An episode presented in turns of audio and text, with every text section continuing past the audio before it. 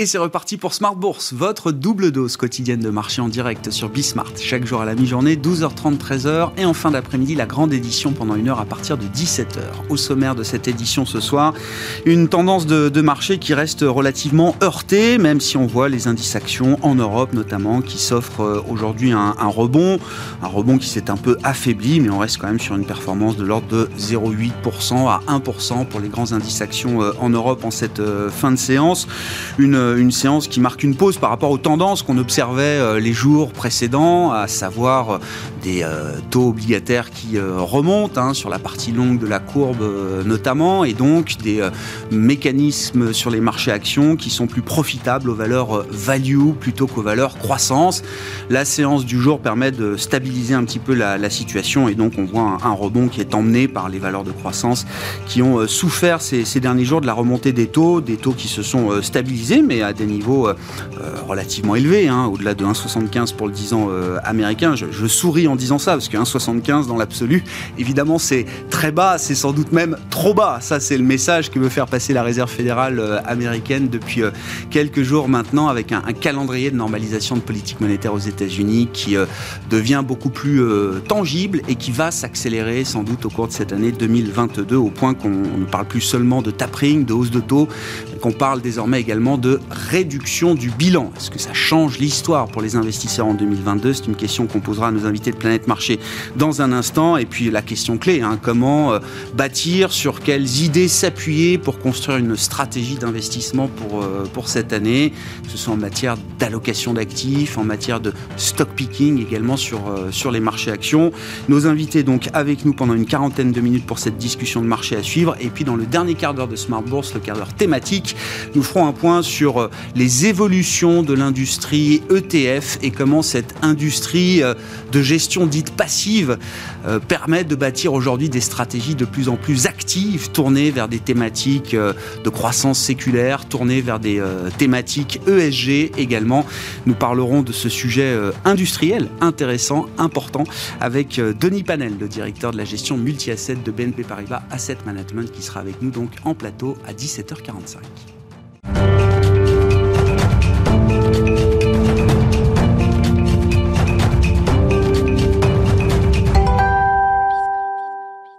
Mais d'abord, le résumé complet de cette euh, séance qui se termine en Europe sur une note positive, c'est avec Eva Bensaadi.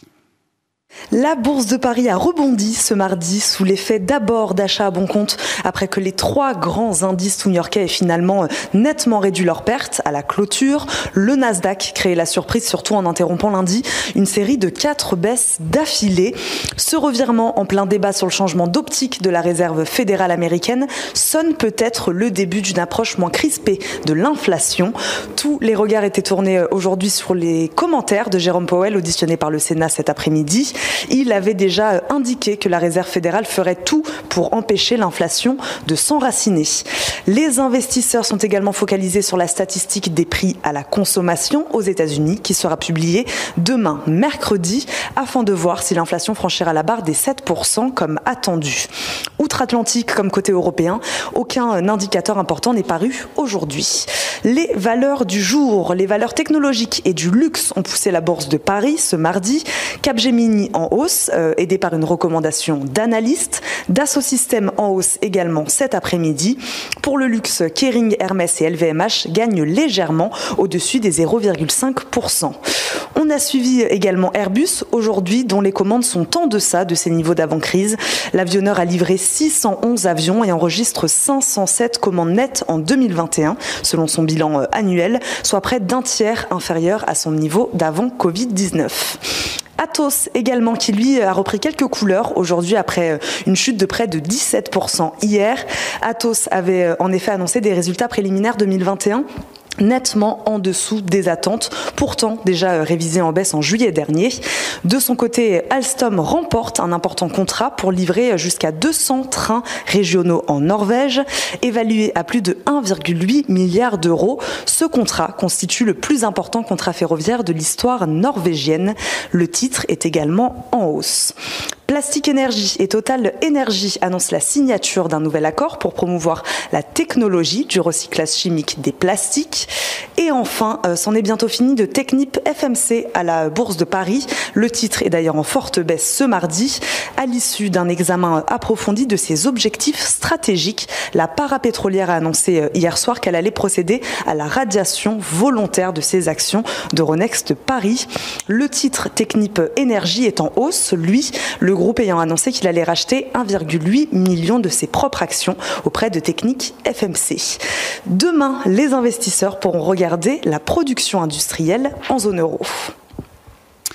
Tendance, mon ami, aujourd'hui avec Eva Ben Saadi à 12h30 et 17h dans Smart Bourse sur Bismart.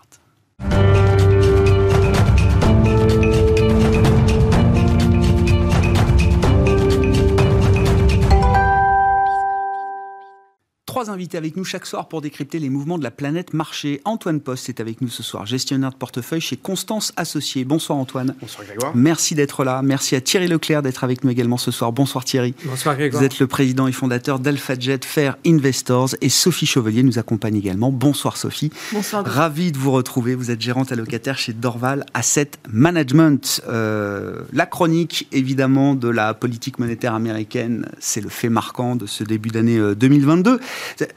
J'allais dire presque contre toute attente, euh, Sophie, parce que Jérôme Powell, le 15 décembre dernier, dernière réunion de la Fed, nous avait laissé assez tranquille avec l'idée que, oui, la stabilisation du bilan de la Fed allait se faire de manière peut-être un peu plus rapide que prévu, horizon fin mars pour le, tapering. Euh, il y aurait peut-être dans la foulée quelques hausses de taux pour démarrer un cycle de resserrement monétaire en 2022, deux, trois hausses de taux. Le marché était assez tranquille avec cette idée-là jusqu'à la publication du compte-rendu de cette réunion. Ce que Jérôme Powell nous avait pas dit, c'est que la question de la réduction du bilan n'était pas une question annexe à cette époque-là déjà, et que c'était même sans doute le cœur du débat de cette réunion des 14 et 15 décembre euh, dernier. On l'a vu à travers le compte-rendu, je, le souligne à chaque fois, c'est la réduction du bilan est mentionnée 26 fois dans un document de 5 pages qui euh, est donc le compte-rendu de cette réunion de politique monétaire. Tapering OK, euh, hausse de taux OK, réduction du bilan, est-ce que ça change l'histoire de 2022 déjà pour les investisseurs, Sophie? Alors, il y, a une concomitance d'événements, c'est-à-dire que on avait donc le, changement de ton de la Réserve fédérale avait déjà euh, quand même donné un petit peu la, couleur. Et, et, les minutes de la Fed interviennent à un moment aussi où on s'inquiète moins d'Omicron. Puisqu'en fait, la séquence était qu'à partir de fin novembre, on avait commencé à s'inquiéter d'un nouveau variant qui pouvait avoir des impacts économiques significatifs s'il était euh, aussi agressif que Delta, sachant qu'il était trois fois plus contagieux. Donc euh, il y avait une inquiétude qui était en train de, de renaître sur effectivement une vague très puissante qui en plus avec la saisonnalité pourrait impacter plus fort l'économie. Or, euh, on a découvert au fil des jours et euh, en ce début d'année avec le résultat des études qui nous provenaient d'Afrique du Sud, mais aussi les taux d'hospitalisation en Angleterre, que en fait Omicron était beaucoup moins virulent et que dans les pays où le taux de vaccination était élevé, finalement le taux d'hospitalisation était faible. Donc cette vague s'avérait plus faible et ce qui permettait au gouvernement de mettre des politiques en fait de, de reconfinement très très mesurées, très très limitées. On l'a bien vu en France, hein, puisque les ajustements en fait ont été faits, euh, ont été faits à la marge. Et dans le même temps, effectivement, donc déjà ce phénomène qui fait que bon, ben, finalement, ce qui devait ralentir la croissance ne la ralentit pas tant que ça. Et puis dans le même temps, on voit effectivement la fête dire euh, mais non non effectivement. Et puis en plus dans, dans les minutes de la ce que, ce que vous ne mentionnez pas mais qui est un point extrêmement important, c'est que il est mis l'accent sur le fait qu'on est assez proche du plein emploi aux mhm. États-Unis et que mhm. donc on n'est pas dans la configuration de, de réduction du, quantitative easing qui avait prévalu en 17-19. On est dans une configuration avec un emploi euh, beaucoup plus favorable et que donc il pourrait être plus ample, plus rapide. Ouais. Donc en fait, ça, ça met euh, effectivement, et là, on est vraiment dans un marché qui doit euh, réajuster ses anticipations. Et alors, euh, bon, ça se fait très rapidement, comme toujours sur le, le marché obligataire, puisque les ajustements obligataires, en fait, sont, sont, toujours très très rapides. Et donc on est dans cette phase, qui est une phase d'inconfort bien entendu, euh, surtout pour le, pour le monde des actions, puisque les grands indices sont dominés par les valeurs de croissance, uh-huh. qui ont surperformé, et que ce sont les valeurs qui font, dans un premier temps, dans un premier temps je dis bien, euh, le moins bien dans des corrections obligataires. Le risque reste encore un risque au quiche à ce stade-là, du point de vue de la politique monétaire américaine enfin, le risque Quelle partie du chemin a fait le marché déjà aujourd'hui là alors, alors c'est difficile à dire, mais c'est le, le risque de cette année. Le risque de cette année, c'est de voir une réserve fédérale obligée euh, par des chiffres d'inflation qui continueraient à être élevés plus longtemps, durablement plus élevés que ce qu'elle souhaite, être plus orthodoxe. Qu'est-ce que ça veut dire être plus orthodoxe en, manière, en matière de politique monétaire? C'est ralentir la croissance. Aujourd'hui, on est dans une configuration, quelque part, où on imagine une fête qui normalise les taux, mais qui ne fait pas vraiment remonter les taux réels. Il le dit là, euh, Jérôme Powell, devant le, Sénat, son audition de, de, confirmation, de reconduction est en cours. Il dit, cette fois, ça y est, c'est clair, on a un mismatch entre la demande et l'offre, qui est très net. Jusqu'à présent, l'analyse était plutôt de dire il y a un problème sur l'offre, mm. d'étranglement, de goulot, de contraintes, les gens ne peuvent pas aller travailler, ils gardent leurs enfants, etc.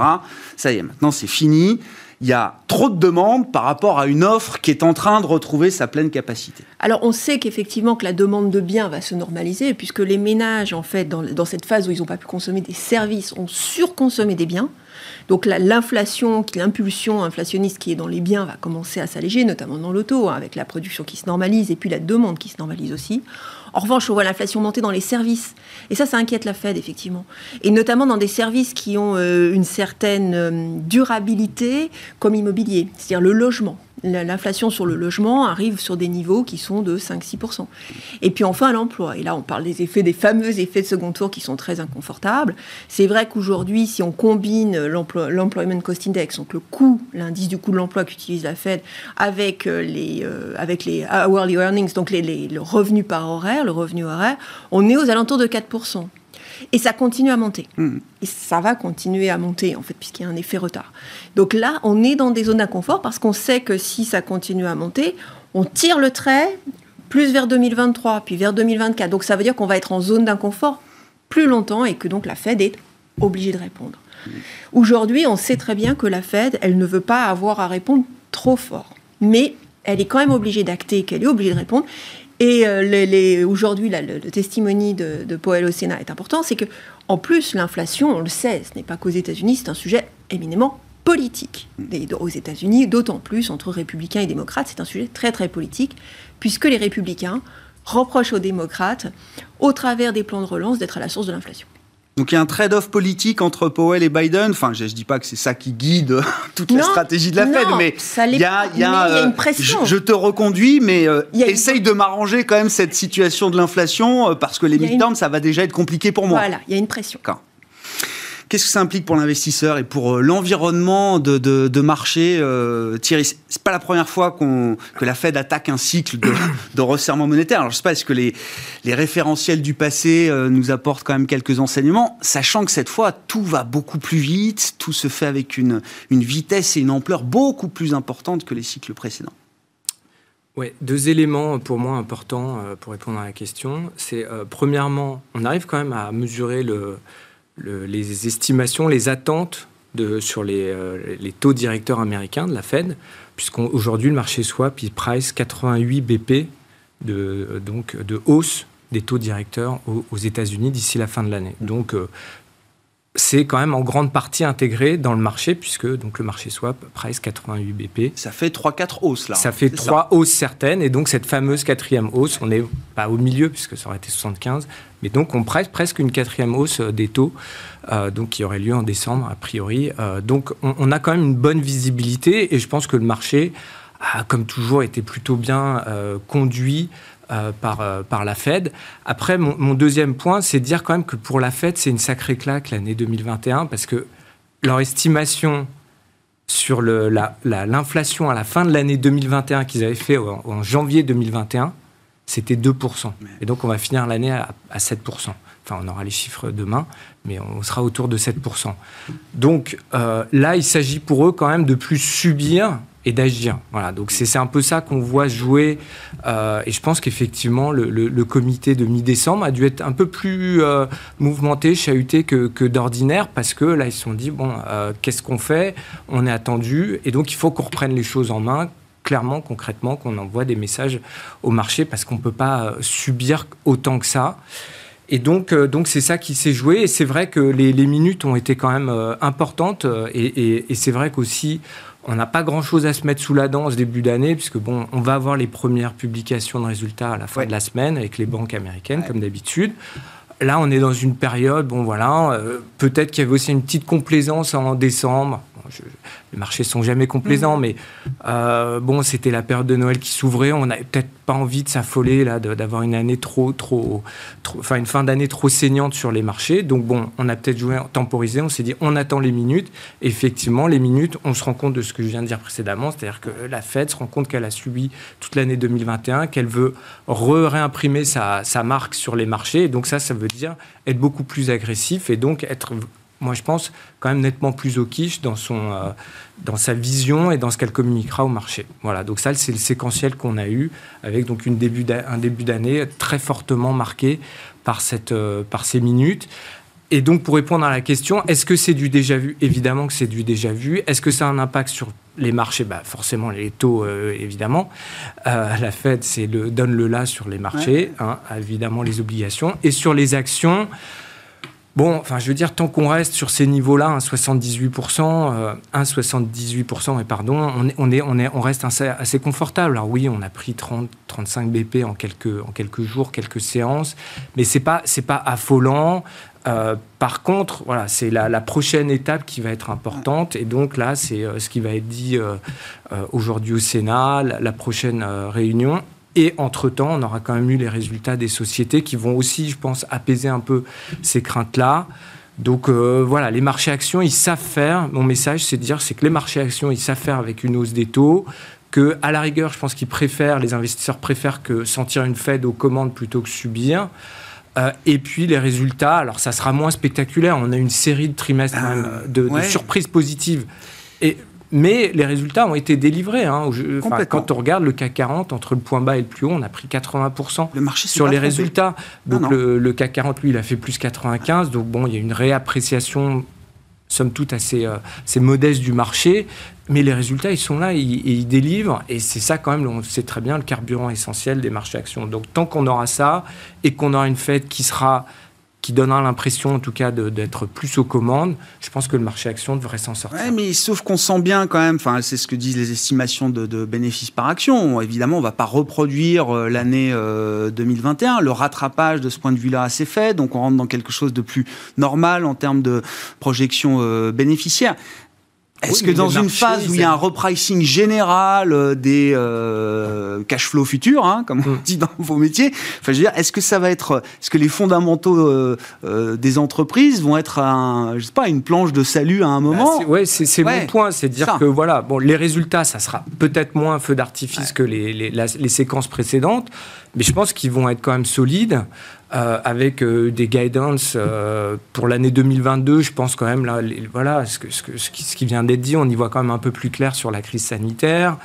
surtout, bah, voilà, Omicron, c'est mm. pas, c'est pas la catastrophe.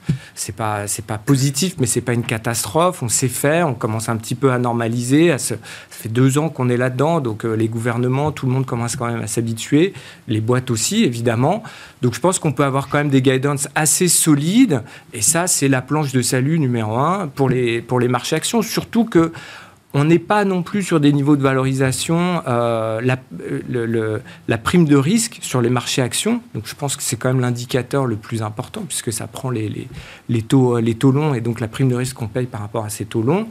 Elle reste pas très loin de sa moyenne sur hmm. une période très longue de 40 ans. Donc c'est pas euh, de, de, sonner l'alarme la, en disant les marchés actions sont plus hauts, euh, la Fed, on ne sait pas où elle va, et vous savez quoi, les boîtes, euh, bon, la fête est finie et tout va se réécrouler derrière, je ne pense pas. C'est d'ailleurs euh, Jamie Dimon, euh, alors qui publiera ses résultats à JP Morgan en fin de semaine, mais qui s'exprime euh, aujourd'hui et qui met ainsi les choses en perspective du point de vue de l'investisseur. Il est plus confortable avec l'idée qu'il faille gérer des problèmes de hausse salariale dans une économie au maximum emploi plutôt que de devoir gérer une récession avec 15% de taux de chômage. Voilà. Exactement préfère être dans cette situation-là. Et d'ailleurs, je crois que les stratégistes de JP Morgan ont signalé hier que peut-être que déjà euh, il y avait un peu de survente dans le, dans le marché. Alors vos commentaires, votre analyse de la situation de ce début d'année, euh, Antoine, et puis qu'est-ce que vous constatez sur la, mécanique de, marché? La séance d'hier, alors vous êtes très tourné vers les États-Unis, chez Constance Associés, on a vu le Nasdaq perdre jusqu'à euh, quasiment 3% à un moment pour revenir à l'équilibre et même symboliquement positif en clôture hier soir. Qu'est-ce que ça nous dit des intérêts là, des investisseurs aujourd'hui? Alors effectivement, je pense que premièrement déjà pour euh, recontextualiser, nous on, a une lecture peut-être un peu plus euh, dure sur euh, l'action de la Fed. on s'est assez tôt prononcé en, 2021 en, parlant d'inflation qui ne serait pas transitoire et qui vraiment serait durable et viendrait justement s'inscrire dans les salaires et dans les services, ce qui finalement la matérialiserait sur le long terme, puisque autant quand vous êtes sur les matières premières, vous êtes fonction de l'offre et de la demande, et donc si la demande s'effondre, l'offre suit et donc les prix se tassent. Autant une fois que c'est acté dans les salaires et dans les services, ça devient plus compliqué. Et justement. Donc vous n'êtes pas surpris de voir que le, pivot de la Fed s'accélère encore un peu aujourd'hui? Pas du tout. En termes d'action de, d'action de, la Fed, on n'est pas surpris. On, considère que justement, elle, veut, elle a laissé un problème hors de contrôle et lui échapper, à savoir l'inflation. Et aujourd'hui, elle tape un peu du poing sur la table pour essayer de rassurer tout le monde et de montrer qu'elle est aux commandes. Donc ça, se traduit encore par les, commentaires qu'on a eu aujourd'hui du, euh, du, gouverneur de la, de la Fed d'Atlanta, qui euh, a annoncé un, un deleveraging du, du, bilan de la Fed, donc euh, euh à hauteur de, de, 100 milliards de dollars par mois, ce qui est somme toute assez important, ce qui est historiquement d'ailleurs les niveaux les plus élevés. On est aussi sur des. Je crois qu'il a dit, je ne sais pas si c'est lui Bostic, hein, c'est ça Oui, Bostic, tout à fait. J'ai vu passer, on peut alléger de 1000, 1500 milliards de dollars le bilan de la Fed easily. Oui, alors il y a une vraie confiance. Il y a 9 000 milliards donc. On, est, on est à 9 000 bah milliards. il y a, il y a une vraie confiance pour le coup dans l'économie, ça c'est un, un, point indéniable. Et effectivement, comme ça a été dit précédemment, le plein emploi joue en faveur justement de cette confiance, la résilience de l'économie américaine euh, qui arrive à croître contre vents et marées et qui généralement a tendance à, à clairement surperformer. Donc c'est pas étonnant de voir que euh, les mouvements ont été extrêmement forts en ce début d'année. Euh, sur les taux, on l'a vu aussi, nous on est extrêmement surpris une fois les craintes euh, d'Omicron passées, euh, vers le, on va dire le, 10-15 décembre, on voyait que le yield, donc le rendement du 10 ans américain, était à 35 et ne remontait pas. Et on se disait là, il y a un problème, il y a un manque d'anticipation et de la Fed et aussi peut-être des investisseurs taux, parce que très clairement, la Fed a quand même communiqué sur le fait qu'il y aurait des hausses de taux. évidemment, elle ne peut pas laisser le bilan continuer à, croître de manière exponentielle comme ça ad vitam aeternam. À un moment donné, il faut euh, conserver confiance dans la monnaie et dans l'économie, et ça passe par un bilan euh, qui euh, tout simplement se, se, normalise. Et dernier point, je dirais, euh, pour, pour, pour, couronner tout ça, sur la Fed, on a aussi peut-être une volonté de préparer potentiellement des prochaines crises, que ce soit épidémique ou autre. Et quand vous êtes sur un bilan à 9 000 milliards de dollars, vous avez pieds et poings liés. Et donc, si un nouvel imprévu arrive, c'est très compliqué.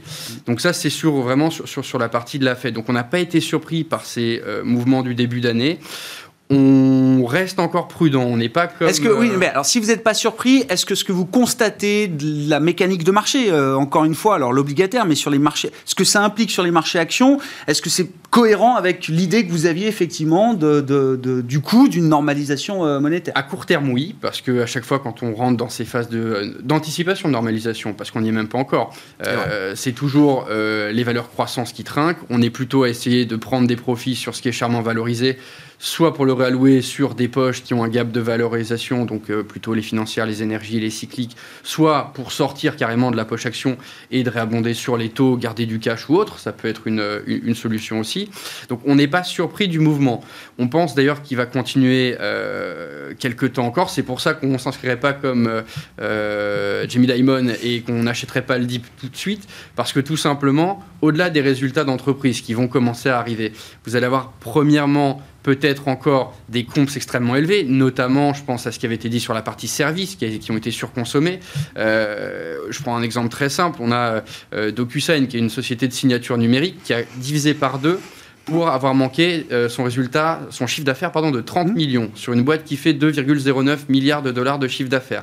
Le cours a été divisé par deux. Donc on voit vraiment une approche très prudentielle des investisseurs et on pense qu'elle va durer au moins jusqu'aux premières phases de hausse de taux. On a vraiment l'impression que le marché est dans une phase où, tant qu'il n'y aura pas de hausse de taux et qu'on ne se rendra pas compte qu'il y a de la croissance malgré les hausses de taux, on ne touchera plus à ces valeurs. Et donc, on a fortement allégé les poches de valeur élevée des fonds pour justement se prémunir de, ces, ces, fortes baisses qui sont pour l'instant hors de contrôle, en fait. Sophie, alors parce que quel, euh, quel, drawdown la Fed est, prête à accepter dans cette phase où alors effectivement elle a besoin d'être crédible face à l'inflation, elle euh, cherche à regagner des marges de manœuvre également, c'est des éléments euh, stratégiques importants pour une banque centrale évidemment. Face à ça, le marché, les investisseurs vivent avec le pouls de la Fed permanent depuis très très longtemps. La question c'est de savoir où, est le prix d'exercice de cette option. Est-ce qu'il est très proche des niveaux de marché qu'on connaît aujourd'hui ou est-ce qu'il est beaucoup plus loin que ce qu'on peut imaginer? Alors, effectivement, la richesse des ménages est plus sensible aux États-Unis, au marché financier qu'il ne l'est en Europe. Donc les, gens ne le vivent pas de la même façon et de la même oh, Je parle du marché, mais je peux parler de l'immobilier également. Enfin, dans la correction des prix d'actifs, bah oui, mais L'immobilier ne baisse pas du tout pour l'instant. Non. Mais euh, voire continue, euh, continue à monter. C'était d'ailleurs un des paradoxes du, Covid, hein, assez intéressant.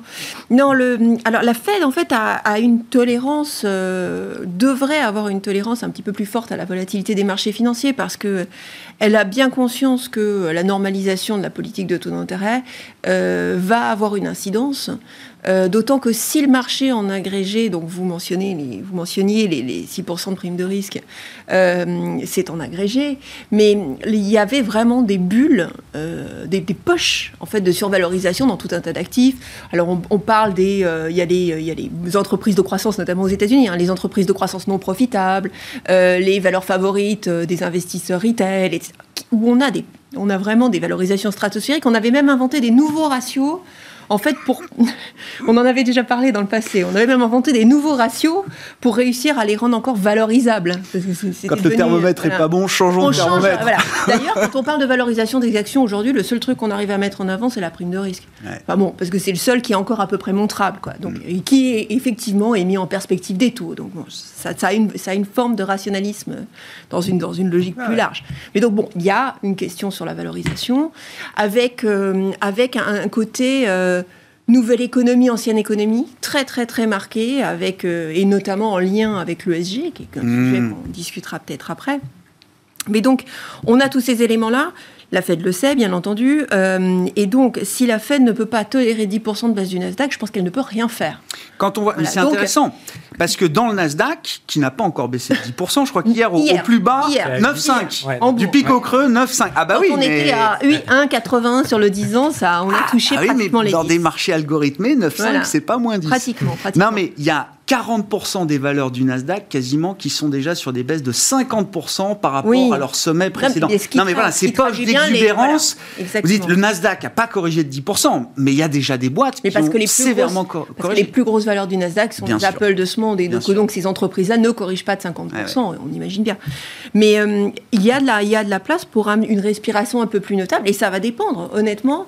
Si on s'arrête là, si on a fait, si on a, on a touché notre seuil de douleur à 1,81, c'est-à-dire qu'hier, on avait non seulement les valeurs de croissance qui baissaient, mais les financières aussi. C'est-à-dire que ce qu'on va ah chercher quand on fait de la rotation, là, on était passé au-delà de ça. C'est-à-dire qu'on corrigeait, tout commençait à corriger. Ça veut dire qu'on a, on a atteint un seuil de douleur. Ah ouais. 1,81, c'est un seuil de douleur. Mini-capitulation, quoi, quelque part. C'était mini-capitulation. Est-ce que c'est la fin de ce mouvement-là? Euh, Rien n'est rien n'est moins certain. On va voir ce qui se passe dans les jours à venir. On a encore, à minima, on a encore deux mauvais chiffres d'inflation devant nous.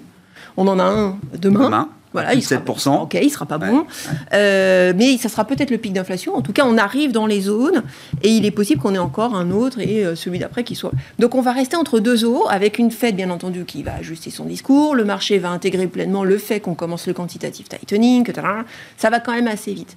Mais la normalisation, elle va, euh, elle va, elle va se poursuivre. Donc, Qu'est-ce que c'est là Donc la question, c'est qu'est-ce que c'est une correction normale finalement hmm. Une correction normale que toute la Fed peut tolérer, qui est vraiment la correction normale. Du S&P, c'est 8%.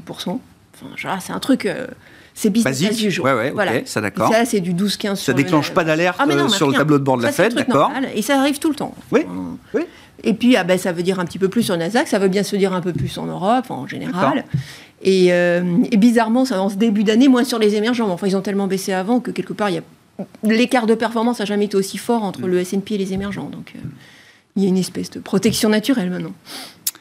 des premières tendances de, 2022, euh, Thierry Est-ce qu'il y a des histoires à, creuser Là, on en discutait euh, juste avant la, prise d'antenne, mais c'est un élément très intéressant. Vous, disiez, vous expliquiez sur la première semaine de l'année, donc la semaine dernière, on, a vu une rotation value growth sur cinq séances historiques en mmh. termes d'amplitude. Oui, le facteur euh, value rapporté au facteur croissance sur une semaine, on n'a jamais vu une telle sous-performance donc de la croissance par rapport à la value. Donc oui, c'est c'est pas que euh, des, des, vues euh, d'investisseurs. C'est réel. Oui, oui, non. ça, ça, va très vite, ça corrige très vite. Alors, est-ce qu'il y avait des poches d'exubérance? Peut-être. je, Bon, après, est-ce que euh, un, appartement sur les Champs-Élysées est trop cher aujourd'hui? Enfin, oui, tout est relatif. Donc, euh, moi, je suis plutôt d'avis de considérer que les marchés sont toujours, pricent toujours bien ce qu'il faut pricer. Bon, Après, euh, ça ne veut pas dire que les choses sont, restent les mêmes tout le temps. Donc là, le changement majeur, ça a été les taux.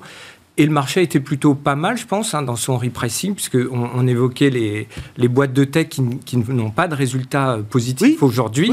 C'est celles qui ont le plus corrigé. Oui, donc c'est cohérent. Le marché ça veut dire, quoi? Cohérent dans C'est celles qui auront des résultats le plus longtemps, donc l'impact mm. de la hausse des taux donc le, fameux discounted cash flow, a le plus d'impact sur ces boîtes-là. Donc, bon, le marché, euh, voilà, il fait son travail de correction. Comme vous l'avez mentionné, de toute manière, c'est des flux qui sont balancés derrière, des, des boutons qui sont appuyés. Donc, euh, c'est assez, assez logique.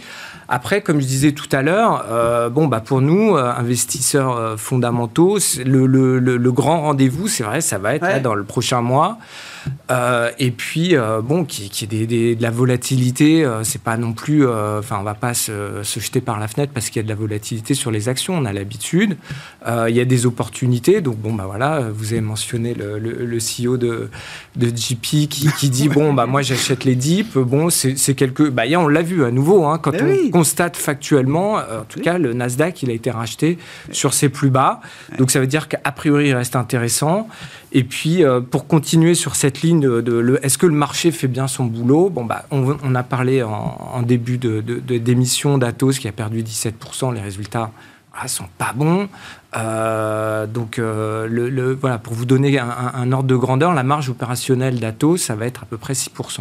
Hmm. La marge opérationnelle de Capgemini, sont comparables. Sont comparables. Enfin, malheureusement, de moins pour Atos, euh, euh, il y en a un qui est parti et l'autre fait moins 50 l'an dernier et Capgem euh, plus 60. C'est ça. Et, eux, ils sont, ils vont cette année, on espère, enfin en 2022, arriver autour des 13% Donc voilà, c'est deux mondes et le et Qu'est-ce que donc c'était mon point de départ ah Est-ce que, la, valorisation de Capgemini aujourd'hui à 15 fois les résultats opérationnels quand un Accenture vaut 10, euh, 27 fois C'est pas suffisant. Bon bah voilà et un Atos qui est à, moins de 10. Bon bah je pense que le marché fait bien son travail hmm. et effectivement le grand Ouais, ouais, allez-y. Non, non, bah, je vais redire ce que j'ai dit. Le, grand rendez-vous pour nous, c'est les résultats. Et, dans la construction des, stratégies, alors de stock picking, parce que c'est votre métier. Enfin, euh, c'est quoi les critères qui vous paraissent intéressants aujourd'hui? Parce qu'il y a les fondamentaux, mais on en parle. C'est mm. quand même les taux qui vont donner euh, le voilà quel va être le coût de financement des économies des entreprises euh, demain. Ça, joue beaucoup dans la valorisation de ces euh, de certaines actions. Est-ce qu'on peut trouver le meilleur des deux mondes c'est-à-dire de la croissance pas chère? Est-ce que ça existe encore aujourd'hui? Est-ce qu'il faut forcément dégrader peut-être un peu la qualité du portefeuille pour bénéficier d'un effet valorisation que le marché reconnaît peut-être un peu plus aujourd'hui malgré tout bah je, je vais vous donner une réponse. Vous savez chez AlphaJet on a des modèles voilà, donc on, screen les marchés en permanence, on a des modèles. Et aujourd'hui, qu'est-ce qui sort bien dans nos modèles? Bah, Effectivement, on a des banques. Euh, enfin, je vais, donner l'exemple de la France. Hein. BNP Paribas, Soggen, Crédit Agricole sortent bien, AXA sort bien, Total Energy sort bien. Donc, euh, enfin, veut dire un score élevé. Donc, on en a dans nos portefeuilles.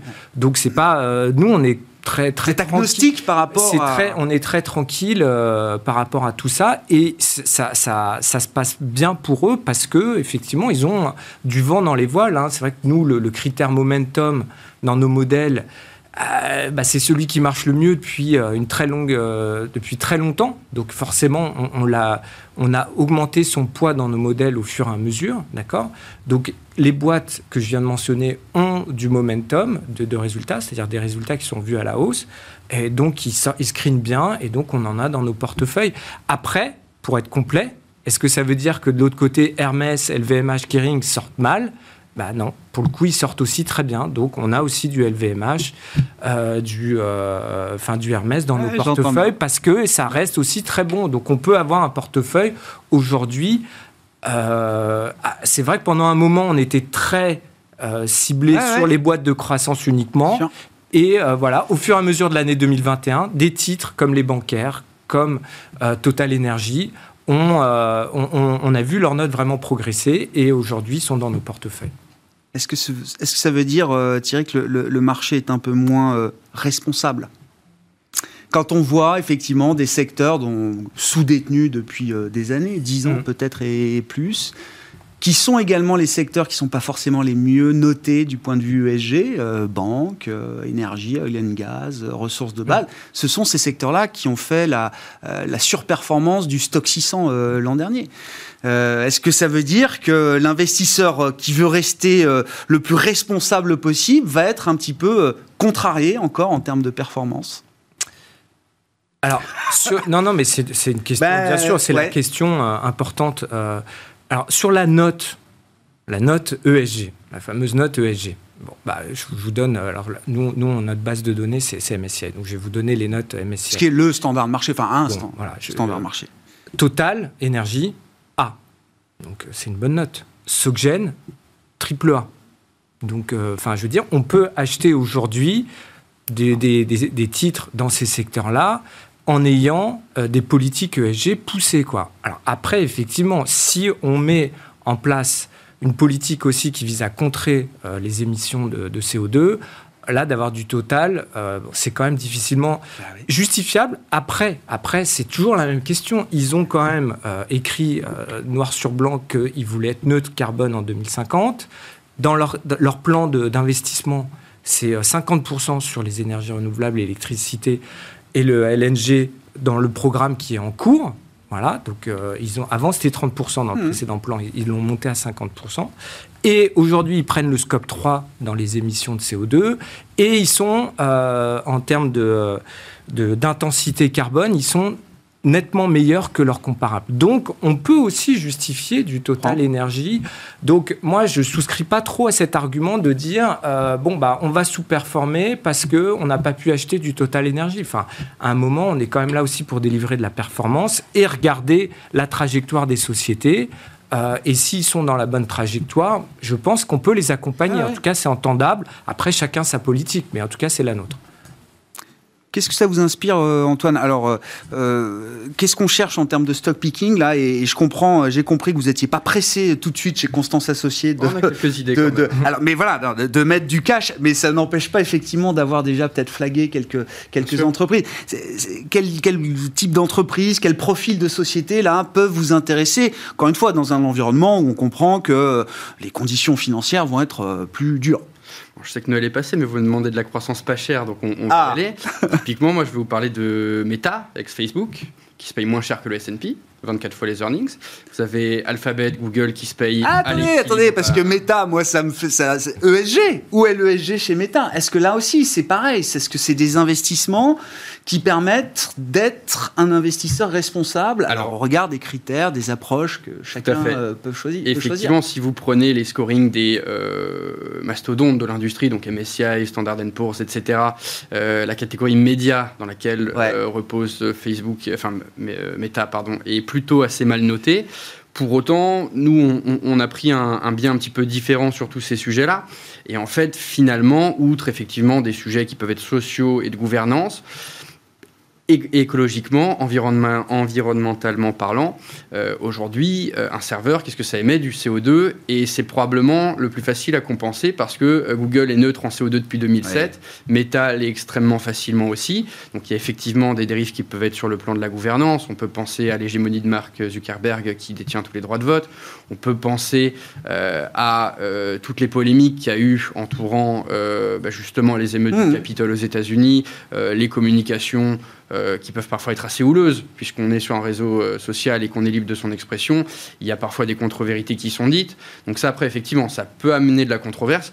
Pour autant, nous, notre lecture là-dessus est aussi qu'à un moment donné, qu'il faut, il faut retomber sur la responsabilité de l'individu. On ne peut pas blâmer ou Meta ou Google pour tout, euh, même si bien évidemment ils ont un rôle euh, ah dans l'amélioration des choses.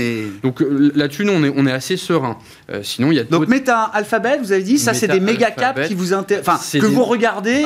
on les regarde, on en a déjà en portefeuille. C'est pas des nouveautés hein, dans le marché, mais pas des nouveautés, mais il se trouve le prix. effectivement, pour revenir sur ce qu'on a dit précédemment, il y a eu un gap de valorisation important qui était déjà existant entre la croissance et la value, qui s'est creusé parce que pendant l'année 2020 euh, au plus dur des confinements, vous continuiez d'aller sur Google, d'aller sur Facebook ou d'utiliser des sociétés de services ou de software. Donc elles ont vu leurs earnings grimper, les taux de croissance d'utilisation ont grimpé. Donc en résulte une euh, valorisation qui a grimpé. Et aujourd'hui, on revient dans un monde plus ouvert avec euh, des investisseurs qui se disent attendez, ça je le paye 70 fois, ça je ne le paye que 7 fois. alors que c'est vrai, on, en, même temps, les taux remontent, donc je vais peut-être faire des banques, le pétrole monte, donc je vais peut-être faire des pétrolières. Donc il y a un effet de vase communicant qui se fait. Mm, mm. Pour autant, les scénarios long terme sur ces boîtes-là restent intacts à notre sens. Mais il y a d'autres poches de valeur. On, parlait de, de, de, de, Meta et d'Alphabet. On peut parler des railroads au Canada, euh, aux États-Unis au Canada. Vous avez Canadian Pacific qui va être la première railroad intégrée qui va faire la jonction entre le Canada, les États-Unis et le Mexique, euh, qui est assez exposé sur les commodities, mm. en soit dit en passant, et qui vaut aujourd'hui 17 fois ses earnings. Vous avez euh, Walmart, vous avez Target, ça se paye 20 et 17 fois les earnings aussi. Donc il y a plein de valeurs qui sont aujourd'hui déjà, à notre sens, correctement valorisées. Et notre stratégie, ça a été effectivement plutôt de se concentrer sur ces paniers de valeurs qui sont pas euh, sur des valeurs extravagantes, parce qu'on sait très bien que aujourd'hui, dans le paradigme actuel de marché, vous allez avoir des plongeons, et vous l'avez dit, certaines valeurs ont déjà fait moins 50% par rapport à leur plus haut, d'autres vont suivre, euh, il n'y a pas de doute là-dessus, encore plus dans une euh, normalisation de politique monétaire. pour autant, il y a clairement des pépites sur les marchés actions qui restent présentes, et vous pouvez clairement coupler à la fois un scénario court terme avec un scénario beaucoup plus long terme de croissance dessus. Et en termes dialogue, je pense qu'effectivement, les États-Unis restent une zone très intéressante. Hein. On ne va pas trahir notre ADN chez Constance Associés. euh, mais euh, il y en a aussi en Europe. On serait un peu plus mesuré sur les émergents euh, pour euh, plusieurs raisons. La première, c'est que on le voit assez régulièrement et l'histoire tend plutôt vers le fait que quand vous avez les taux et le dollar qui montent, les émergents qui financent leur dette en dollars font face à des difficultés. Ça, c'est le premier point. Et le deuxième point, c'est que les taux de vaccination ne sont pas les mêmes. Et donc là où on peut procéder à des réouvertures complètes des économies, ou en tout cas très fortes des économies dans les pays développés, euh, c'est toujours compliqué d'aller aux États-Unis en provenance de pays émergents, par exemple. Donc vous avez les business trips qui sont ralentis, et vous avez en plus l'activité au sein du pays qui peut, euh, à son tour, euh, être potentiellement sujette à, à des controverses pour conclure peut-être sur les émergents, euh, Oui, parce que la grande, j'adhère à tout ce que vient de dire euh, Antoine. Il y a une grande différence, c'est que les émergents, euh, ils partent du plus bas quand même pour cette année 2022. Oui, oui, on a. On a je, pense que là, c'est vraiment le grand écart en matière de ah performance entre les États-Unis et les émergents, sous l'impulsion de la Chine, hein, mais pas que. Mais c'est vrai que la contre-performance chinoise dans le mouvement de prospérité partagée et de re-régulation du monde Internet, des plateformes en Chine, a effectivement effectivement provoqué une consolidation euh, phénoménale, on peut le dire. Hein. Euh, le, la Tech, donc l'indice euh, chinois des valeurs technologiques, où le Golden Dragon a, perdu une quarantaine de pourcents ou plus l'année dernière. Donc il y a, y a, effectivement, et là on arrive sur des, sur des valorisations qui sont extrêmement attractives, donc il y a matière à. D'une façon générale, je pense que sur les émergents, on sait que c'est un petit peu tôt. Effectivement, cette configuration dollar fort, approche des hausses de taux américaines peut euh, freiner en ce tout début d'année. Après, ça va extrêmement vite quand même. En général, les retournements. Et le, entre guillemets, sur le dollar, un élément va être effectivement la matérialisation de cette première hausse de taux. Historiquement, le dollar s'est toujours plus ou moins déprécié après la première hausse de taux. Et c'est aussi coïncident en général avec une surperformance des devises émergentes. Et en fait, on peut considérer qu'il va y avoir une fenêtre d'opportunité sur les émergents qui est pas très loin euh, cette année. C'est pas juste maintenant. un effet soulagement, un effet relief que un effet soulagement. Et c'est quand même concomitant euh, d'un phénomène. Alors on reparlait effectivement hors antenne d'Omicron qui fait qu'on révise à nouveau les anticipations de croissance mm. chinoise. Mais euh, après un durcissement des conditions monétaires, on a à nouveau un assouplissement en Chine. Hein, dans une année en plus qui est une année politique assez importante et qui en général est favorable pour, euh, pour les marchés d'actions, en tout cas est orchestré favorablement pour les marchés d'actions. Donc il y a quand même une fenêtre opportunité qui est en train de se, dessiner. Alors pour l'instant, c'est encore un petit peu le couteau qui tombe, ça coupe encore un peu, il euh, faut se méfier. Mais disons que euh, on commence à avoir sérieusement envie de construire des petites positions et de se préparer à accompagner un mouvement parce que euh, même si fondamentalement, bien entendu, euh, finalement le capitalisme c'est américain, hein, donc le marché américain c'est toujours le marché leader. Euh, si le marché américain se tient, il a un potentiel qui est maintenant moins significatif. Donc dans un marché américain qui se tiendrait, et je ne dis pas les émergents tout seuls, mais dans un marché mmh. américain qui se tiendrait, il y a un beau potentiel de rattrapage sur les émergents. Et ça va intervenir dans les, dans les mois à venir si on n'a pas une réaction de politique orthodoxe de la Fed qui est obligée. Mais hors ça, c'est-à-dire dans un, dans un accompagnement normal de la fête, ce qui est notre scénario central, mmh, mmh. il va y avoir dans Quand vous dites accompagnement normal, c'est la Fed ben, durcit pour de bonnes raisons. Pour de bonnes raisons, et elle n'overshoot pas. C'est-à-dire que là, elle était. Il n'y a pas d'overkill. Euh, oui, voilà, elle a accepté de, laisser l'inflation monter. C'est-à-dire elle n'overshoot pas, elle accompagne, elle fait les hausses de taux qui doivent être faites, elle commence le quantitative technique. C'est pas un problème tout ça.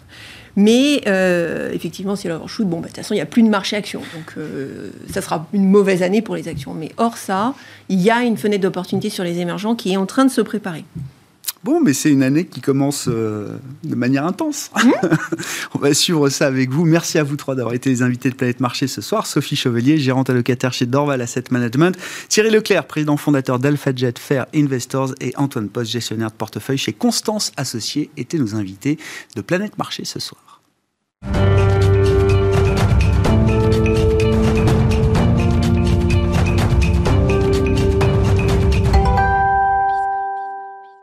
Le dernier quart d'heure de Smart Bourse chaque soir, c'est le quart d'heure thématique. Le thème ce soir, c'est celui de l'évolution de l'industrie ETF, euh, e ce qu'on appelle la gestion passive ou ce qu'on appelait la gestion passive, une industrie qui permet néanmoins de bâtir des stratégies de marché de plus en plus actives aujourd'hui.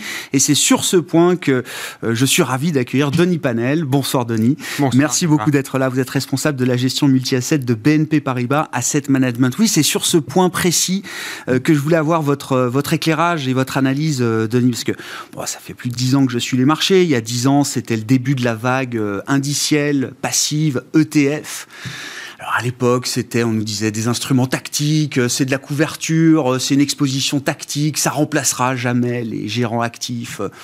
On va battre les indices et puis on s'aperçoit que la gestion active bat de moins en moins les indices, que les ETF sont des solutions de plus en plus stratégiques pour bon nombre d'investisseurs. Et puis est arrivée la, la vague ESG et là, les gérants actifs, j'ai trouvé, on, retrouvait un petit peu d'enthousiasme en se disant tiens, ça c'est un filtre, c'est des critères qui vont nous permettre à nouveau de battre les indices, de retrouver de, l'alpha, comme on dit. Et puis, euh, non, l'industrie des ETF se met au diapason de toutes ces nouvelles évolutions de marché, au point, je le disais, qu'on bâtit des stratégies de gestion actives aujourd'hui sur la base d'ETF. Comment est-ce qu'on en est arrivé là, euh, Denis?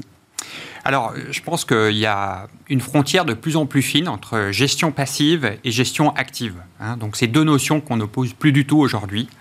Euh, et aujourd'hui, par exemple, les, ETF ESG euh, e thématiques sont des outils pour la gestion active, pour s'exposer, par exemple, à des grands thèmes euh, d'investissement structurel, comme l'énergie, la transition énergétique ou l'économie bleue, par exemple, hein, liée à l'activité économique des océans, ou bien l'économie circulaire ou le bas carbone. donc, c'est vraiment des, outils qui servent la gestion active. C'est aussi un moyen pour nous d'exprimer nos convictions dans la construction des indices, hein, puisqu'on construit des indices complètement alignés avec euh, euh, notre stratégie, par exemple. Quand vous dites vous, c'est vous en tant qu'émetteur d'ETF, c'est ça euh, Exactement, chez BNP en tant que gestionnaire aujourd'hui, c'est ça Exactement, en tant que gestionnaire de, de, fonds indiciels et d'ETF. Ouais il n'y a plus cette confrontation. Parce que moi, j'ai encore quelques gérants euh, stock pickers de la première heure qui poussent des cris d'orfraie quand je leur parle de, gestion passive. Et qui plus est quand je leur parle de gestion passive thématique euh, ou ESG. Et pourtant, c'est une réalité de marché, euh, comme vous dites, qui est incontournable et il faut être pragmatique par rapport à ça. Non, tout à fait. Et je vais juste vous donner quelques chiffres. Les ETF ESG thématiques, fin 2021, c'était à peu près 167 milliards d'actifs sous gestion au niveau européen. Un an plus tôt, c'était 45 milliards. Donc on a multiplié par 4 les encours des ETF ESG euh, en Europe. Et c'est à peu près la même chose au niveau mondial. Hein. D'ailleurs, on estime que dans les trois ou quatre prochaines années, on va atteindre la barre des 1000 milliards en fait sur les ETF ESG. Donc c'est une réalité. et d'ailleurs, de plus en plus d'allocateurs d'actifs, donc des gérants actifs, utilisent en fait ces ETF pour s'exposer donc à ces fameux euh, méga trends hein, que j'évoquais euh, dans leur allocation stratégique. Hein. C'est plus que du tactique, hein, comme que vous l'indiquez. C'est vraiment aussi aujourd'hui dans le cœur portefeuille pour s'exposer sur ces grandes tendances, la santé, sur, euh, sur évidemment l'environnement. Enfin, voilà, l'ensemble de ces grands sujets. Oui, effectivement. Alors, dans cette euh, l'arrivée de la, de, la, de la thématisation des, des, ETF, vous avez cité quelques exemples. Alors, le, le Blue Ocean, euh, le, euh, Blue Economy, l'économie bleue. BNP a été peut-être un des premiers émetteurs d'ETF à construire un, un indice, c'est ça, autour de l'économie des océans. Alors, en fait, on, a été effectivement, on a lancé ce, cet ETF en octobre 2020. Ouais. Euh, alors c'est un ETF qui est euh, effectivement qui est construit sur l'activité économique hein, euh, des, des, océans. Donc on a travaillé avec un administrateur d'indices pour construire un, un indice Bien sûr. sur un certain nombre de secteurs. notamment la pêche, l'aquaculture, le transport maritime, enfin l'ensemble des activités qui touchent en fait les océans. Ah ouais. Parce que c'est ça en fait l'enjeu industriel derrière. Quand il s'agit de, quand il s'agissait de répliquer la performance du S&P 500, bon, l'indice est établi, il change de temps en temps, il y a des entrées, des sorties, mais c'est un indice euh, de référence établi, historique. Tout le monde a une visibilité, une transparence sur le S&P 500. Mais là, il faut quand même construire de nouveaux indices. Et, et, là, il y a quand même une exigence, j'imagine, de, de, de, rigueur, de cohérence par rapport à ce qu'on veut produire en termes d'impact, qui est très très forte, euh, Denis. Exactement. Alors déjà, il y a trois étapes pour construire un indice. Le premier, c'est d'abord trouver l'idée. Donc là, entre particuliers, c'est l'économie bleue. Euh, et donc pour ça, on s'appuie par exemple sur nos forces de vente qui parlent avec nos clients pour, euh, pour identifier un thème porteur ou voir s'il y a un intérêt particulier pour une thématique. Ensuite, il faut trouver un administrateur euh, d'indices. Donc, dans le cas de l'économie bleue, c'est ECPI, qui est, qui est, un spécialiste en fait des indices thématiques. Hmm. Euh, ECPI nous a proposé une solution et nous, nous, on a vérifié que cette solution était en adéquation avec notre recherche ESG, euh, e pour être évidemment bien, bien, bien aligné. Et puis, le troisième, la troisième étape, c'est définir l'indice, définir l'univers d'investissement. Euh, et, là, c'est évidemment clé. Hein, euh, et, nous, on s'assure que euh, tout ça est complètement aligné avec notre, notre stratégie d'investissement responsable qui utilise aujourd'hui alors euh, les ETF c'est une industrie trop trop trop vaste mais ces nouveaux ETF ces ETF thématiques ces ETF intelligents ces ETF euh, euh, green ou ESG quels sont les il y, a des clients types ça s'adresse à tout le monde aujourd'hui quand on prend le marché français ou européen par exemple. En fait ça s'adresse à tout le monde. Ça s'adresse à la fois aux particuliers notamment aux banques privées mais également à la clientèle institutionnelle. Je vous donnais cet exemple en fait d'allocataires d'actifs qui utilisent de plus en plus en fait ces ETF euh, en fonds de portefeuille euh, pour s'exposer à des thèmes long terme. Donc vraiment, ça concerne l'ensemble de nos, de nos clients. Hmm. Quand vous dites qu'il n'y a plus de confrontation entre la gestion active et la gestion passive, mais euh, enfin, est-ce qu'on va, est-ce qu'on peut imaginer qu'à un moment le, format SICAV traditionnel euh, disparaissent, disparaissent du marché, euh, puisqu'on est capable de construire des indices spécifiques, puisqu'on est capable de bâtir une allocation à avec les, les, les, produits indiciels que, que, que vous construisez. Euh, enfin, si on prolonge les courbes, où est-ce que ça nous emmène Alors, le, le, le, le, véhicule, comme vous le citez, le SICAV, concerne à la fois la gestion passive et la gestion active. Après, est-ce qu'il n'y aura plus de gestion active au profit de la gestion passive? Je ne pense pas. Je pense que c'est vraiment deux approches complémentaires la gestion active permet de générer de l'alpha, en particulier sur des secteurs où il est difficile de faire de la performance. Hein. et donc là, on a besoin de spécialistes.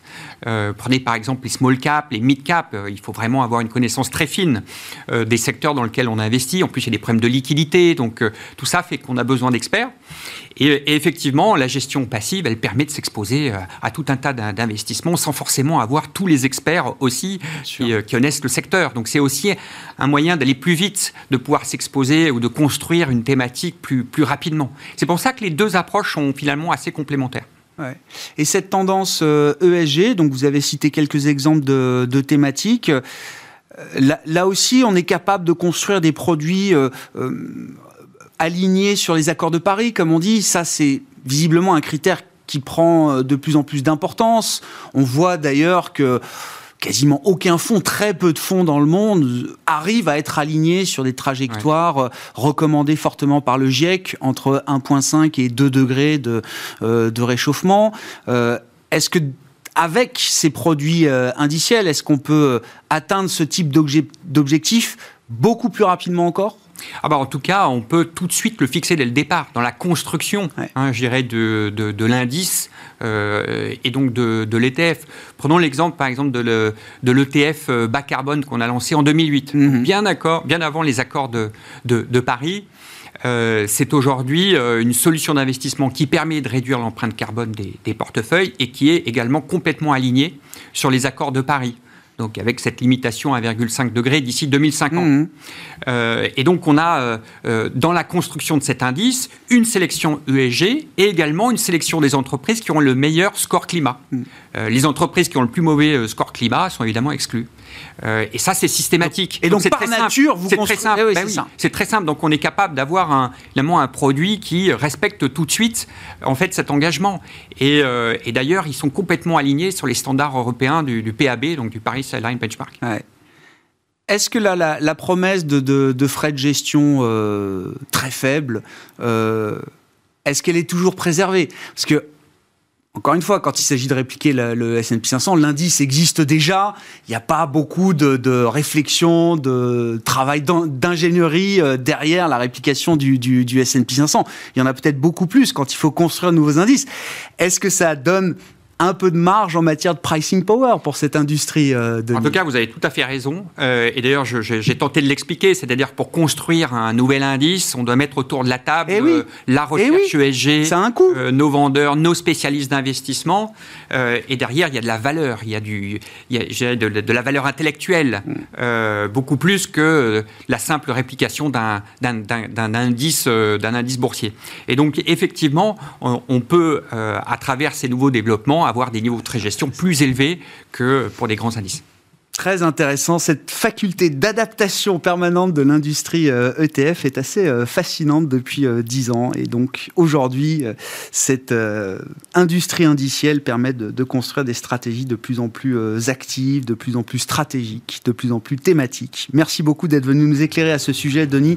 Denis Panel, qui était avec nous en plateau, le responsable de la gestion multi-asset de BNP Paribas Asset Management. Voilà pour cette émission ce soir qui se termine ainsi. On se retrouve demain en direct à 12h30 sur Bismarck.